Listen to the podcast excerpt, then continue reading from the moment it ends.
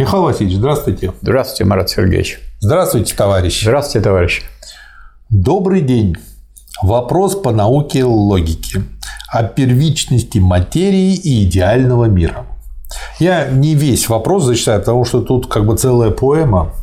Вот. На будущее все-таки просьба к товарищам. Вопрос должен выглядеть как вопрос. То есть, как бы хотя бы 2-3 абзаца, не более. То есть, Я бы лучше даже всего с удовольствием ответил бы вот на то, что вы зачитали, потому что это уже большой вопрос.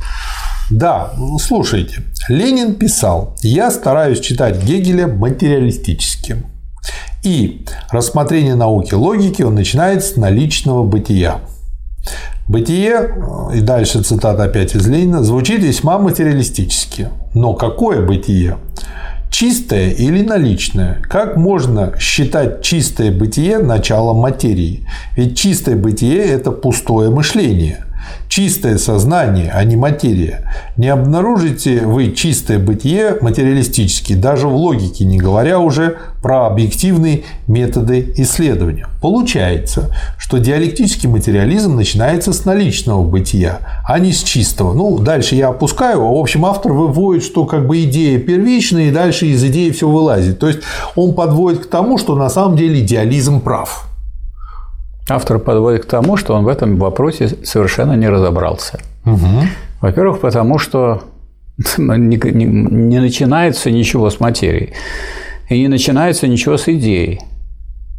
Потому что, когда говорят материя первична, имеется в виду не то, что с нее что-то начинается, а что есть материя, а все остальное есть, в том числе и сознание, свойства высокоорганизованной материи. Вот. Не всякая, а высокоорганизованная. А высокоорганизованная да. материя. А не, а, не, а не о том, что здесь материя с чего-то начинается. Материя не начинается, она всегда была. То есть вы материалистическую позицию о том, что как бы, вечно существовала материя и никогда не начиналась, вы придумали начало и ищете начало. Второе. В идеализме тоже не с идеей начинается. Идея всегда была, а идея породила потом материи. Вот тогда уж в идеализме вот, начало может быть у материи, потому что была идея без материи. И вот, или там как в религии, а потом Бог создал вот раз и создал Землю. Тогда вот материя вторична. А начала все равно нету. Начало может быть тогда вот в идеалистической конструкции. Поэтому ваша конструкция, хоть вы и претендуете на материализм, она глубоко идеалистическая. А с материализмом не имеет ничего общего. Это во-первых. Во-вторых, первой категории диалектики, что легко обнаружить, если вы откроете просто науку логики, читать не будете, а просто ткнете пальцем в содержание и в э, расположение вещей. И вы увидите, что первая категория – чистое бытие. Не потому, что кто-то захотел что-то поставить. Если вы что-то начинаете, то вот то, что вы начинаете изучать, оно есть, потому что вы его изучаете. Вы считаете, что оно есть, поэтому оно бытие. Раз вы его начинаете, вы ничего о нем не знаете, поэтому оно чистое. Поэтому относится это к познанию, а не к тому, что первично, что вторично.